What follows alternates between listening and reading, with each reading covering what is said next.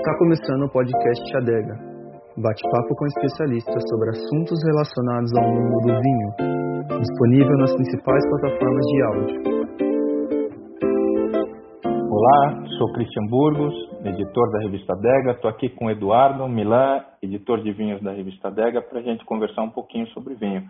O assunto de hoje é uma coisa que traz muita reflexão para a gente. Foi palco ou foi assunto da nossa primeira edição da revista, muitos e muitos anos atrás, 15 anos atrás, e é um assunto que continua em voga toda vez que a gente conversa com quem está entrando no mercado do vinho ou quem está já aproveitando essa paixão pelo vinho há muito tempo.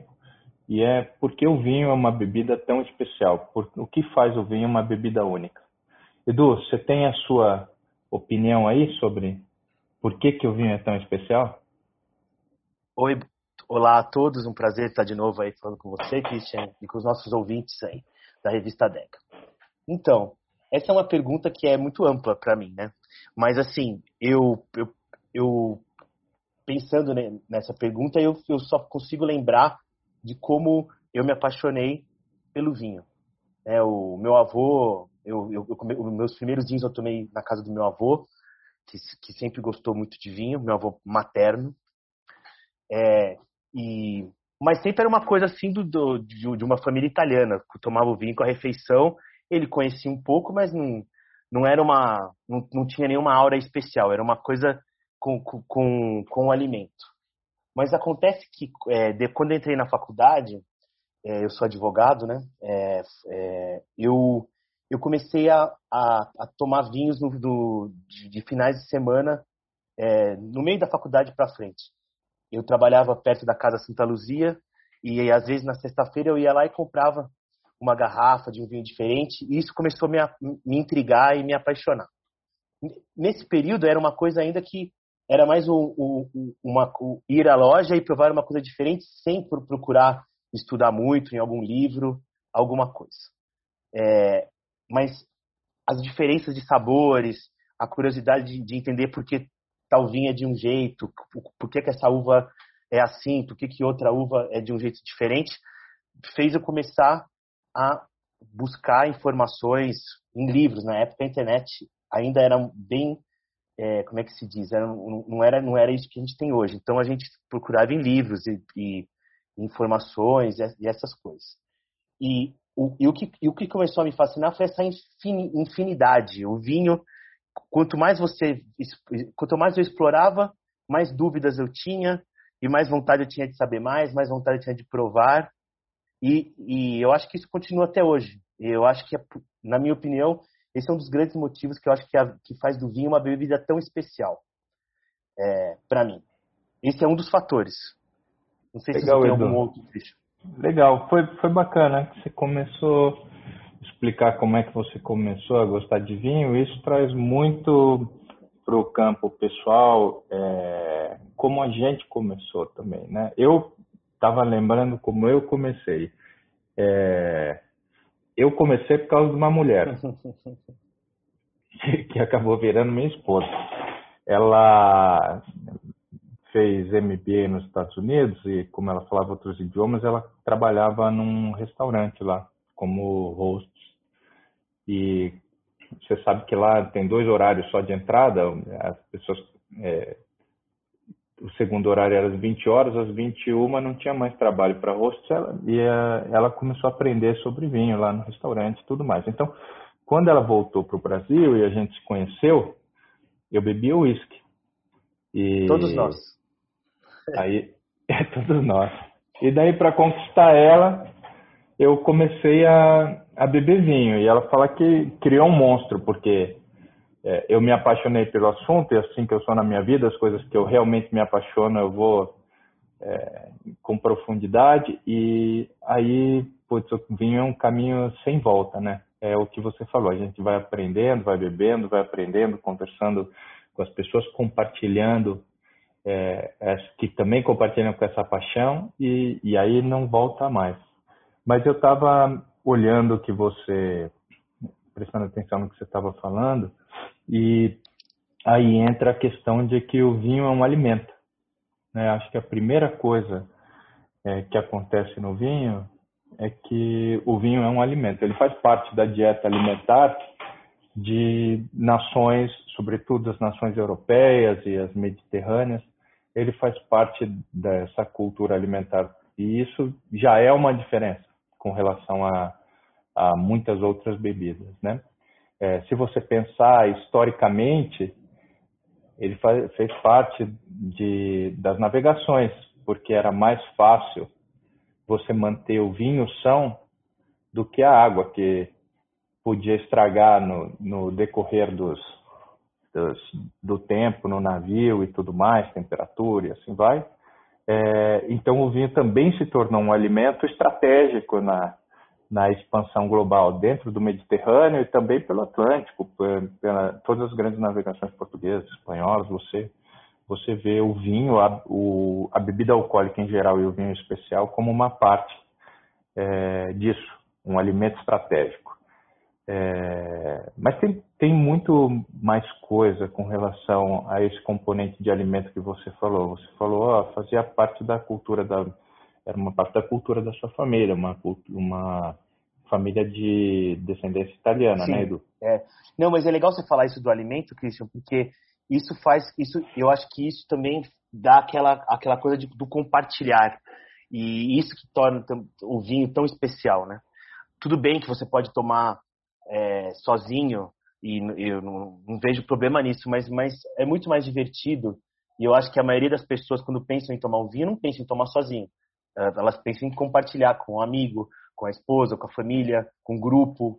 E a gente até estava falando isso ali no, no dia do seminário da, da adega com a ideal do consumo, que o que o Cabral estava comentando, que as pessoas é, começaram a, a, entender que o vinho fazia parte, apesar das pessoas não estarem conseguindo sair, o vinho virou um componente dentro da, da de casa para você criar um motivo de compartilhar, de conversar e, e, de, e de, se entreter, né? Eu acho e aí, interessante isso aí que você falou do do negócio de compartilhar, que às vezes, até quando a gente bebe sozinho e a gente descobre um grande vinho, a, a primeira coisa que a gente quer é, é apresentar esse vinho para alguém, é compartilhar essa descoberta com as pessoas, né? Então, mesmo quando você está sozinho, sua cabeça, através do vinho, se, é, se conecta com essa questão de compartilhar. Muito legal esse ponto, Edu. É. Mas eu não quis te interromper. Pode continuar, não, não. por favor. E daí a gente, daí isso dá pra, a cebola aí tem muitas camadas né, nesse negócio, que, que vai tornando a bebida cada vez mais especial. Que por mais que as outras bebidas também tenham o seu, o seu, o seu ar, os seus encantos, é difícil, dificilmente chega aos pés do, do vinho. A gente é suspeito para falar porque a gente trabalha com isso, mas, mas isso aí está tá enraigado com a história da humanidade, os grandes banquetes né, das monarquias, né, no Renascimento, ou mesmo da, sempre está tudo cercado ao vinho. O, a, o, a, gente, eu sempre tenho curiosidade quando tem essas posses presidenciais para saber que vinho foi tomado no, no, no evento. E, e, e, mesmo a gente, quando, quando vou. Eu, assim, eu, a harmonização para mim é uma coisa muito complexa. Mas a gente sempre acaba pensando a gente, é, se a gente está pensando numa comida, num dia, numa ocasião especial, ou mesmo no dia a dia, a gente sempre está pensando que vinho que vai combinar com aquilo, ou vice-versa. Aí ah, tem um vinho, que prato eu vou fazer? Porque é, sozinho o vinho é muito legal, sozinho a comida é, é, é, mais legal ainda. Eu gosto dos dois, mas juntos eles são, é, assim, muito, muito mais especiais. É, eu acho que quando você começa a descobrir os encantos da, da da combinação da comida com vinho, é, aí você vê que, que, essa bebida é uma bebida muito especial. É o que a gente chama de harmonização, né, Edu? É, e o vinho é a bebida de harmonização é, por excelência, né? Porque o, o, o, a magia da harmonização acontece, para quem está começando agora, quando você é, combina o vinho com a comida e os dois crescem. Né? Às vezes acontece de você combinar o vinho e a comida e um dos dois ganhar mais do que o outro, né? Mas a magia mesmo acontece quando os dois crescem. Então, esse ponto da harmonização que você colocou é muito, muito legal e é muito importante. Muita gente é, gosta cada vez mais de vinho porque o vinho vai à mesa. E, mas a sua analogia com relação à questão é, de um banquete presidencial ou numa inauguração, alguma coisa, é, traz um outro ponto também, que o vinho carrega simbolismos. Os vinhos que você serve para as pessoas também carrega simbolismo. Então, é, primeiro, pela questão do compartilhamento e da generosidade, né? Quando você serve um vinho legal para alguém, você está demonstrando para aquela pessoa que você sim, ela, você valoriza ela como pessoa. E até a escolha do vinho que você vai colocar na mesa numa, nessas ocasiões festivas, é, isso faz todo sentido. É, eu, por exemplo, gosto quando recebo gente de fora do Brasil na minha casa, ou até mesmo aqui na editora, gosto de apresentar alguma coisa que, é, que eles não conheçam e que exista no Brasil. No meu caso, muitas vezes é um espumante. É, um espumante brasileiro. Então você abre dando as boas-vindas para as pessoas com uma coisa que é da sua é, terra, né? que é da sua origem. Mas você também pode ser generoso com as pessoas é, e quando um, fizer um jantar em casa ou alguma coisa assim, você pode usar a origem da pessoa como desculpa ou como motivo para escolher os vinhos. Ou você pode escolher, como é o caso, meu caso, muitas vezes eu escolho é, através da safra. Você escolhe pela safra também, de vez em quando, para receber as pessoas? Sim, a, safra, o estilo. Às vezes eu sei que tem algum amigo meu que está começando no vinho e tem um gosto e tem vontade de provar alguma coisa que eu tenha na, na, na, minha adega, algum estilo, e eu busco esse vinho que eu sei que a pessoa vai ficar feliz e vai gostar de compartilhar. Ou às vezes eu é, vai, vai, vem uma pessoa mais técnica que, que, que, que, curte vinho e daí mostrar uma coisa diferente que a, que, que a pessoa possivelmente não tenha provado ainda, que a gente tem acesso. E, e, assim por diante, né? Eu acho que é por isso que é, Aí você vê que o vinho é, é uma bebida especial por causa disso. A gente está aqui falando faz quase 10 minutos de várias coisas diferentes de por que ela é especial. E a gente vai continuar falando e vai aparecer outras coisas. Eu tava, enquanto você estava falando agora, eu estava lembrando de outra coisa que torna o vinho especial. A história que está ligado a ele, né? Cada vinho tem uma história. Lógico que tem vinhos mais simples, mais acessíveis, mas ele também tem uma história. A história do Caseleiro do Diabo, que é um vinho massivo, também é legal, de como o enólogo consegue manter um padrão de um vinho que produz anualmente 2,5 milhões de caixas, né? É, e, é, e, é, e é, tão legal a história, essa história quanto a história de por que um produtor é, artesanal da Borgonha consegue fazer esse vinho, um vinho tão especial. Então, cada um tem seu, o seu enfoque aí, não sei o que você acha. Engraçado quando você fala da, da história, você tá você como técnico e um dos caras que mais entende de vinho no Brasil, pensa na, na questão técnica do vinho. Eu quando muitas vezes mais talvez um pouco mais romântico na hora de escrever, é, penso na história das pessoas que fizeram aquele vinho, né? Então, por exemplo, é, eu estava falando do negócio da da safra, né?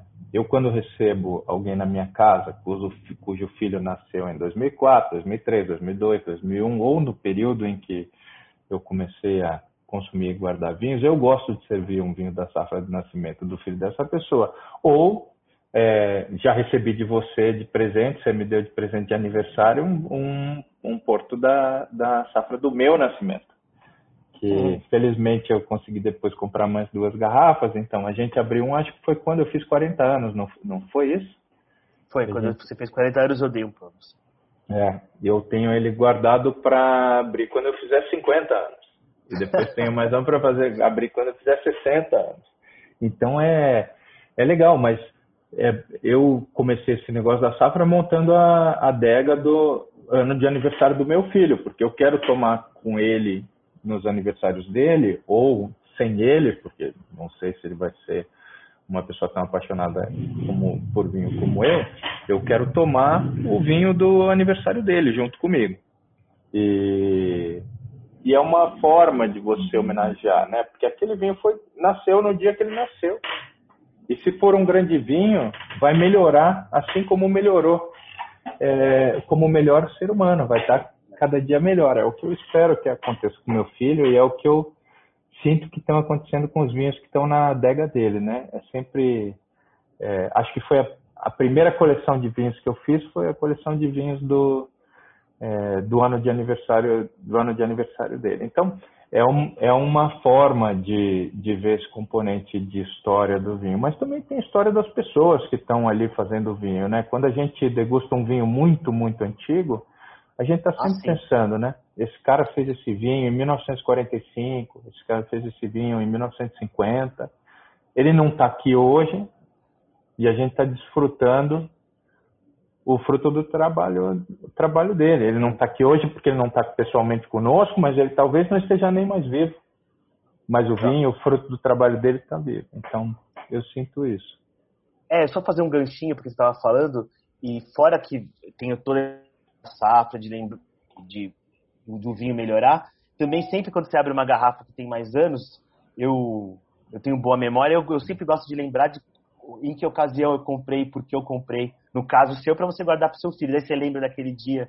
Tem muitas vezes, não, não, não, acontece várias vezes, aliás, tem alguns dias que você espera tanto, guarda tanto, que às vezes você se decepciona. Mas é, vale a pena, a decepção também é um aprendizado.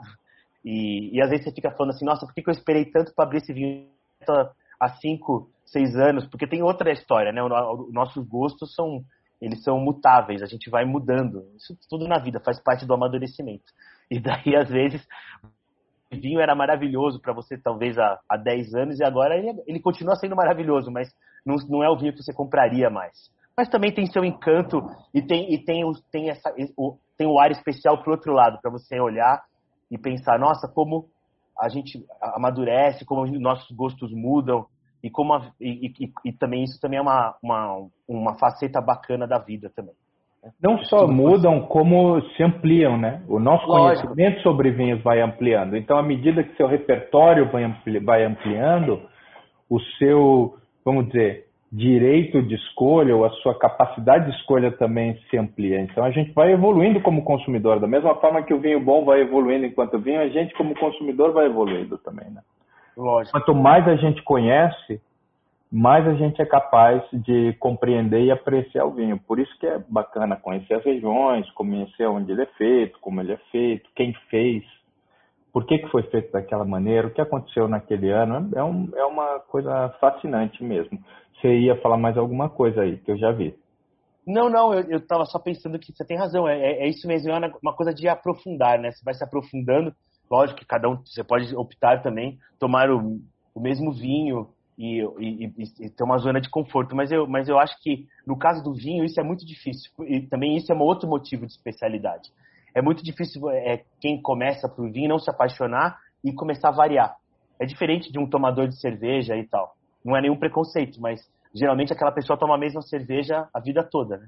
O, Aliás, ou, se, eu, se, se, um se uma pessoa quiser tomar o mesmo vinho a vida toda, ela não vai conseguir, porque o vinho não é o mesmo a vida toda. É, cada safra é diferente. Cada safra é diferente. Isso traz a gente para um conceito de, de terroir, né? Que, é, que as pessoas perguntam muito. Uma hora a gente vai fazer um podcast sobre terroir, mas cada ano o clima é diferente.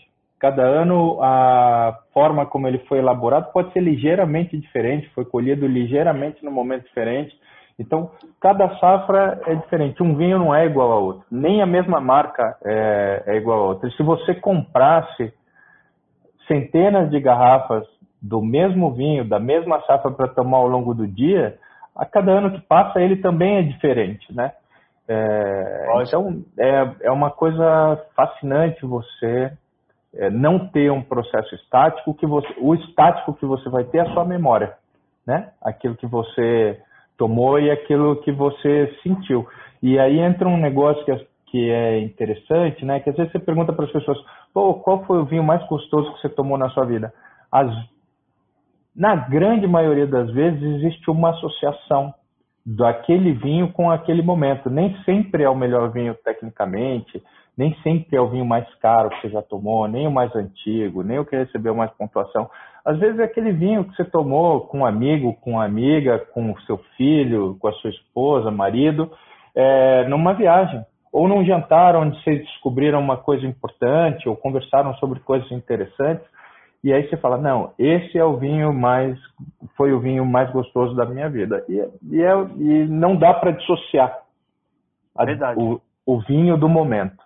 E, aliás, é um jeito interessante de você relembrar os momentos, porque você consegue trazer aspectos é, eu vou trazer organolépticos daquele momento de volta para você. Pelo menos um pouquinho, né? Então... Lógico, que você também lembra das coisas que aconteceram naquele dia, entendeu? Eu, eu, eu, eu não tenho espaço, mas e eu também não sou acumulador, mas algumas garrafas eu gosto de guardar porque elas me facilitam essa lembrança. Tá? Quando você tem uma garrafa. E às vezes nem é o melhor vinho, é, é que daí você lembra do dia que estava, com que pessoas estavam. Só o fato de estar a imagem da, da garrafa você associar, né? Pode ser uma foto também, mas, mas às vezes algumas garrafas eu gosto de guardar. É fabuloso isso. É fabuloso. É. Acho que isso, isso é um negócio interessante. A gente falou um, um ponto que para mim é, é legal. A gente estava falando sobre vinho ser alimento, mas a gente também pode falar sobre vinho bebido em moderação. É sempre bom frisar isso daí. É, é um alimento, mas e é também saudável, né? Então, quando você estudar, um dia a gente pode falar só sobre o paradoxo francês e falar de vinho e saúde. O vinho bebido em moderação faz bem à saúde. E quantas coisas na vida que a gente pode dizer que são prazerosas e fazem bem à saúde ao mesmo tempo? Eu acho que não são muitas. Eu coloco o vinho no, talvez, é, porque o exercício, para mim, é prazeroso, é, correr e faz bem à saúde, mas para muita gente não é. Mas o vinho eu acho que é prazeroso e faz bem à saúde para todo mundo, desde que consumido em moderação, vamos frisar isso. Lógico. Mas é essa história do paradoxo francês é legal, vale a pena estudar e a gente vai fazer um podcast sobre isso em algum momento. Bacana. É, então a gente tem a questão do, do vinho saúde, que é legal. Eu também acho que o fato do vinho de qualidade ser um produto que é, vence o tempo, quantos produtos gastronômicos ou alimentos vencem o tempo e melhoram com o tempo. Eu acho que o grande desejo do ser humano, né, é vencer o tempo também. É viver bem, é melhorar, evoluir e viver para sempre, se possível. É, se for ver isso é a coisa é... mais fascinante, esse talvez seja a coisa mais fascinante, a mais especial do vinho, né? Se a gente for ver, assim, analisar todas as coisas, que faz todas as outras que a gente estava falando é, serem especiais, mas eu acho que aí, aí começa tudo, né? Eu acredito que sim, Edu. Assim, é, tanto é que a gente tem tanta emoção quando é, degusta safras antigas. Depois de um tempo, as pessoas perguntam ah, qual foi o vinho, a safra mais antiga que você é, já tomou. Por quê? Porque essa é a vitória.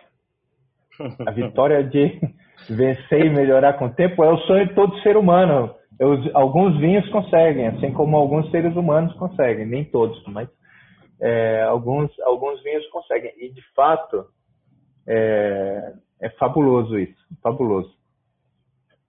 Legal. É, esse negócio dos vinhos antigos é, uma, é para é um outro podcast também. também, também. Porque vai passando, os gostos vão mudando também, e a gente vai ficando mais exigente, né? é, eu acho que no primeiro momento, é, a emoção é um privilégio. Eu lembro quando a gente degustou qual foi o vinho da sua safra que a gente degustou junto uma noite lá? É, com é, o seu Vanderberg tinha levado. Seu Vanderberg tinha levado. Um Petrus. 76. Petrus foi 76, 76. A gente tomou mais de um 76 naquela data ou foi só o Petrus 76? Na, naquela lá a gente tomou só, né? só. Depois, só depois... o Petrus 76. Gente, mas eu lembro dos outros. A gente tomou um Sassicaia é, 71, um Margot 73. Foi, é. foi uma noite é. legal. Para você ver, né? é, passou raspando nos dois anos, né, 71 e 73, eu sou de 72, foi péssimo para os vinhos o ano, é bem difícil Mas encontrar. Mas 76 também foi. É, mas aquele Petrus estava aquele Petrus estava bem legal. É, mas isso é para um outro assunto, o negócio da década de 70, 80 de Bordeaux, isso é para um outro negócio. Mas é que daí eu lembro do Christopher Canan, né, que para ele a melhor, a melhor década não foi a década de 80 em Bordeaux. Ele gosta de 80, mas ele para ele os vinhos que ele tem na adega dele são da década de 70.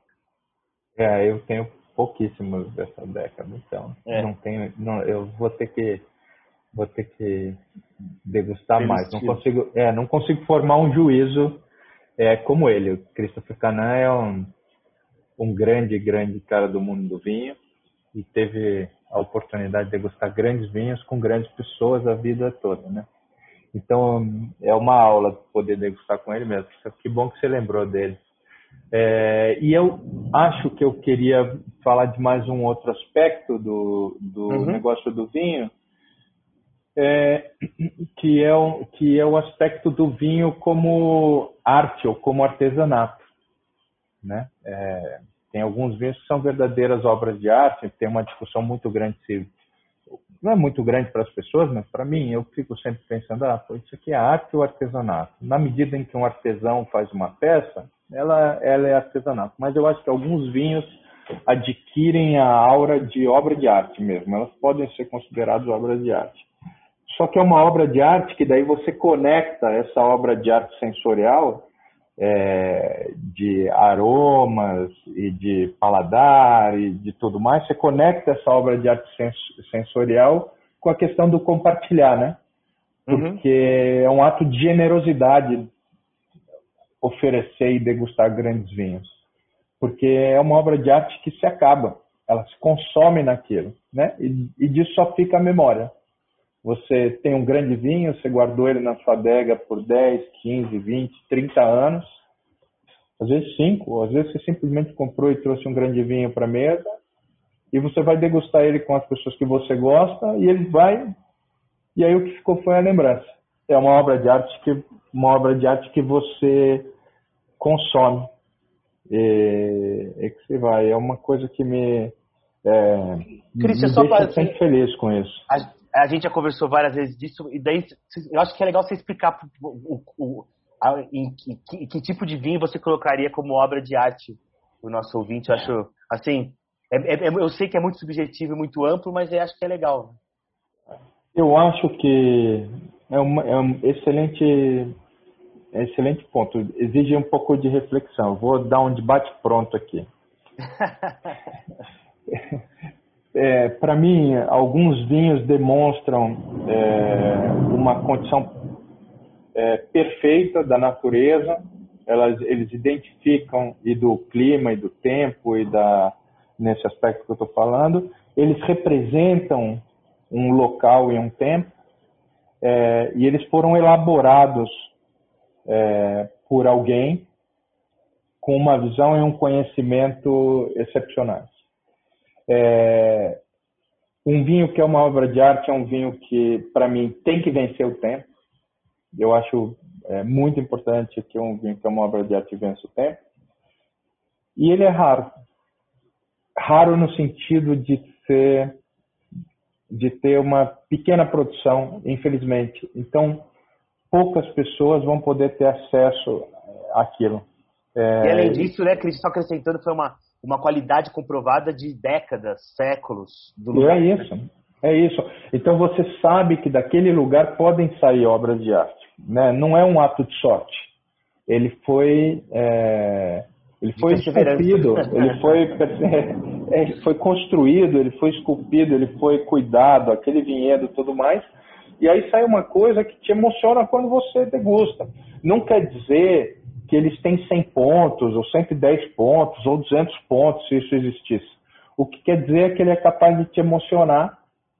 É, e é aquele negócio que você fala, eu, ah, uma vez na vida, felizmente a, a, gente tem a oportunidade de fazer isso várias vezes na vida, mas, pô, você, você quer ver a Mona Lisa, né? Você vai lá e você vê aquilo é uma obra de arte, você quer experimentar aquilo, por que, que, que aquilo é, carrega é, tanto interesse de, de tanta gente. Por que um Romane Conti é um Romane Conti? Por que um Petrus é um Petrus? Por que grandes vinhos são os grandes vinhos? Porque eles são obras de arte, né? Fora que as pessoas estão começando a trazer, ou as empresas, ou as vinícolas, tudo mais, trazer, transformar as próprias garrafas em obras de arte, né? Você começa a ter rótulos é, pintados e tudo mais é, por grandes artistas. Mas para mim a obra de arte está dentro da garrafa e não fora da e não no exterior da garrafa ou na garrafa em si. É, é, e, foi meio enrolation isso aqui, mas é o que eu sinto. Não, não, não, eu não acho que é enrolation, não, acho que é isso mesmo.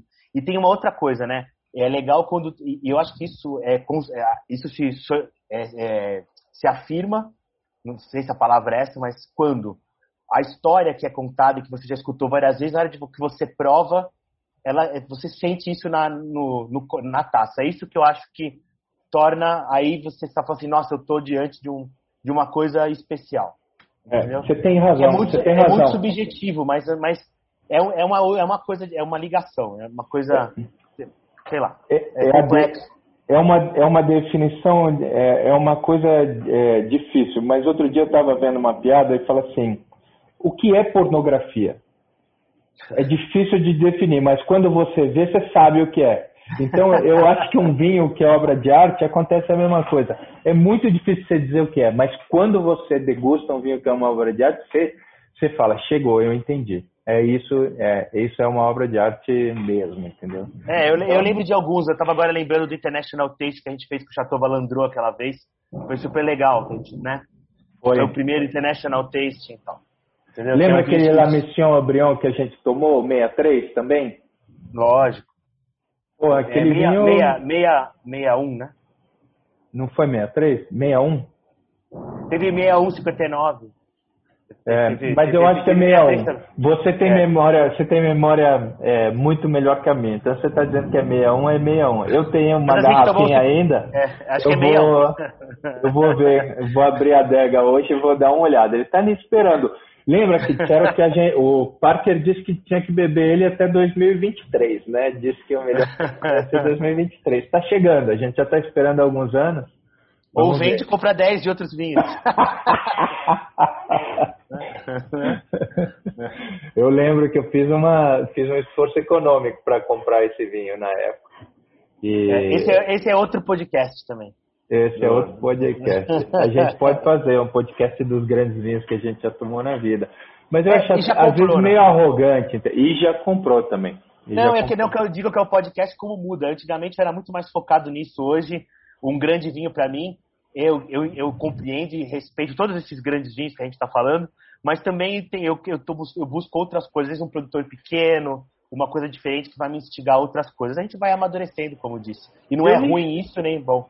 Eu nem sei se isso é uma coisa de amadurecer. A gente começa a buscar dimensões diferentes no vinho. Então, eu continuo me emocionando quando eu bebo os grandes vinhos, mas eu também Lógico. me emociono quando eu bebo um vinho é, super barato e que eu falo, nossa, que, que vinhaço, como ninguém descobriu isso ainda? Ou é, será que isso foi sorte? O que, que aconteceu com esse vinho desse preço, com essa qualidade? Então, é, e é um vinho que também a gente tem muito prazer em apresentar para as pessoas. Então, o vinho é multidimensional. Acho que isso é um outro aspecto que faz ele ser, dele ser especial, né?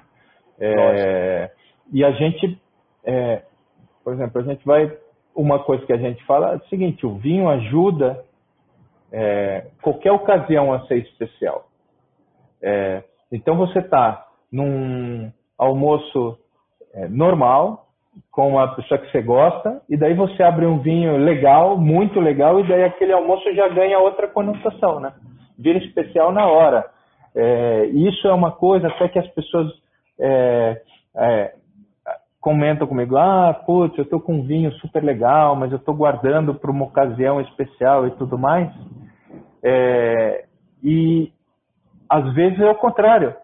Às vezes pô, você está com uma pessoa especial, transforma aquilo numa ocasião especial, abrindo um vinho especial. Então você não precisa esperar a ocasião, ah, um aniversário, um aniversário, uma celebração de bodas ou o que quer que seja para degustar o vinho. Pode ser isso eu estou gostando porque eu vou chegar hoje em casa e vou usar essa tática para abrir um vinho da adega do Lucas aí, do meu filho. É, transformar hoje num, num, dia especial. É, mas é, eu acho isso, o vinho torna o, uma ocasião normal numa ocasião especial. É. Ah, aliás, o Christian Wiley fala um negócio interessante, que é o é, é, diretor-geral das Bodegas Garçon, na época que ele trabalhava em outra vinícola, na Santa Carolina, no passado, ele falou para mim, ah, o vinho é um... Como é que ele fala? Como é que ele falava? O vinho é um